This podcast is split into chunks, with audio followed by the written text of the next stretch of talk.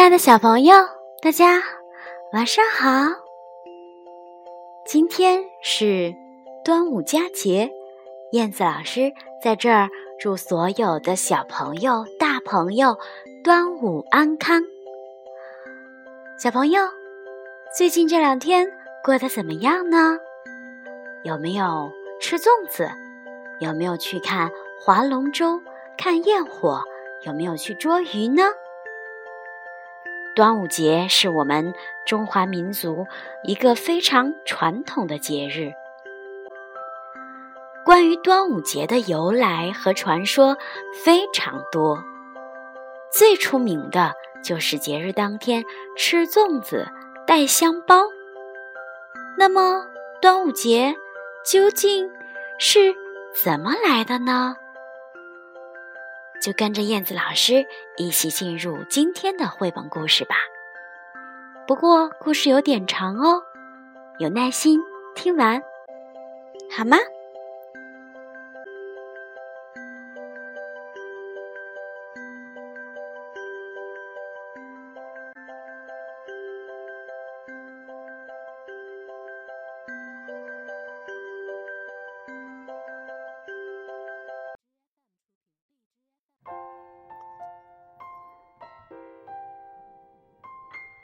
端午节，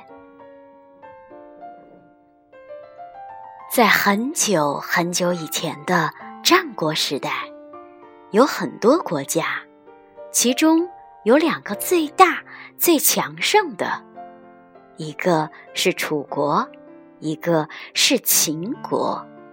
这两个国家谁也不服谁，他们不停的打仗。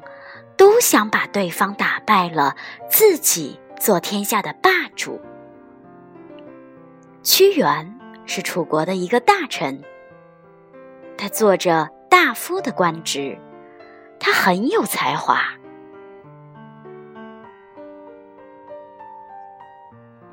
为了帮助楚国强大起来，屈原出了不少好主意。可是有一些守旧的大臣，总是在楚国的大王楚怀王面前说屈原的坏话。楚怀王慢慢疏远了屈原，屈原很难过，写了不少充满忧愁、愤怒的诗篇。有一年，秦国又来攻打楚国了。秦军势如破竹，一下子攻占了楚国八座城池。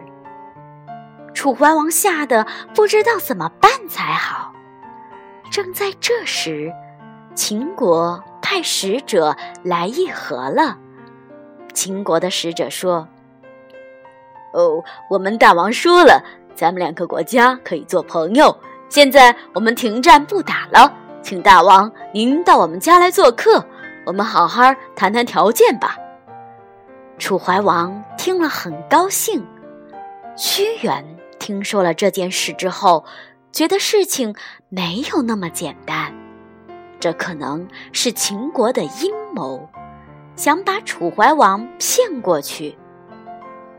屈原赶紧进宫，对楚怀王说：“哦。”尊敬的大王，您千万不能去秦国啊！千万不能去。可楚怀王被秦国使者说的话迷住了，他怎么也不相信屈原的话，还生气的把屈原赶出了国都。屈原开始了漫长的流浪。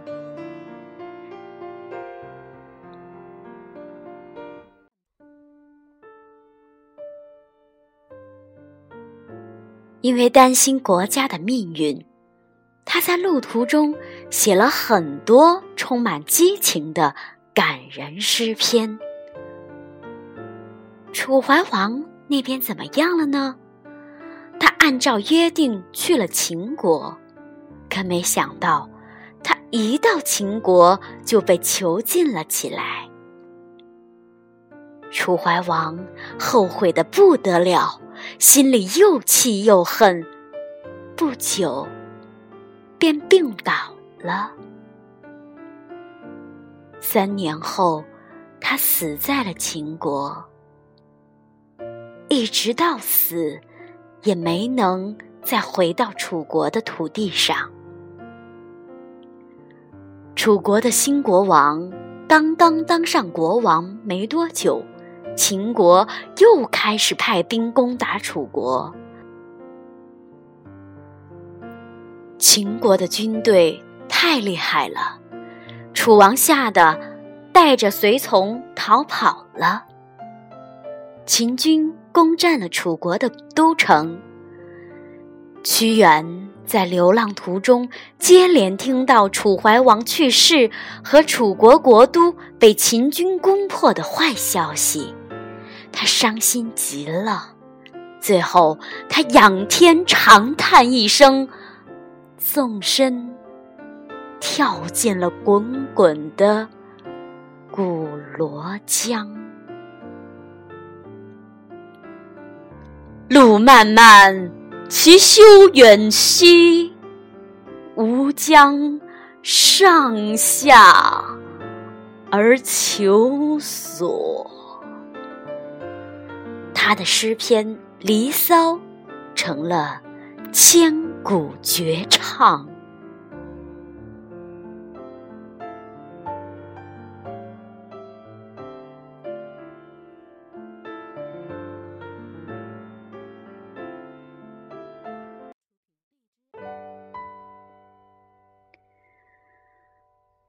在江上打鱼的渔夫和住在江两岸的百姓，听了这个消息，都很难过。他们纷纷撑着小船，一边呼喊，一边在水里打捞寻找，想在江里找到屈原。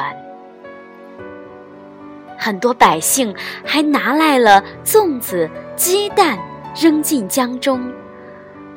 他们对江里的鱼说：“鱼啊鱼，你们吃这个吧，千万不要伤害屈大夫的身体呀。”有些百姓还想到，江里有没有蛟龙呢？他们会不会伤害屈大夫的身体呢？怎么对付他们呢？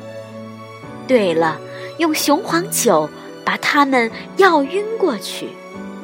于是大家抬来一坛坛雄黄酒，倒入江中。大家最终还是没有找到屈原。人们眼含热泪，注视着。滚滚而去的江水，屈原走了。可是楚国的人民都把他记在了心里。从那以后，每年的五月初五，也就是屈原投江的这一天，人们就会到江上划龙舟、投粽子。纪念这位伟大的爱国诗人，端午节的风俗就这样流传了下来，直到今天。我们在端午节这一天仍然会包粽子、煮鸡蛋、赛龙舟呢。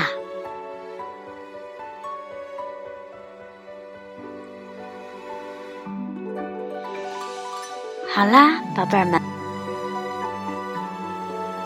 好啦，宝贝儿们，故事讲完了。你们知道端午节的由来了吗？好的，今天的故事就讲到这里啦。在节目的最后，燕子老师要跟小朋友分享一首关于端午节的诗。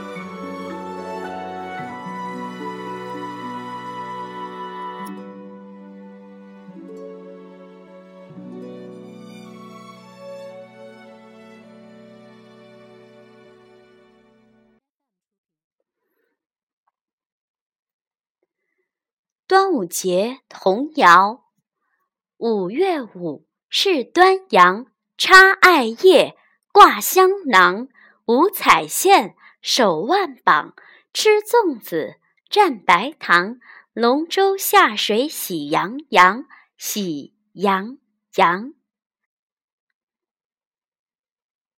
桃儿红，杏儿黄，五月五过端阳，粽叶长，国五粮。剥个粽子扑鼻香，幸福生活万年长，万年长。五月五迎端阳，龙船双双闹长江，两边坐着划船手，中间坐着打鼓郎，咚咚锵，咚咚锵，咚咚咚咚咚咚锵。好啦，亲爱的宝贝儿们。晚安吧。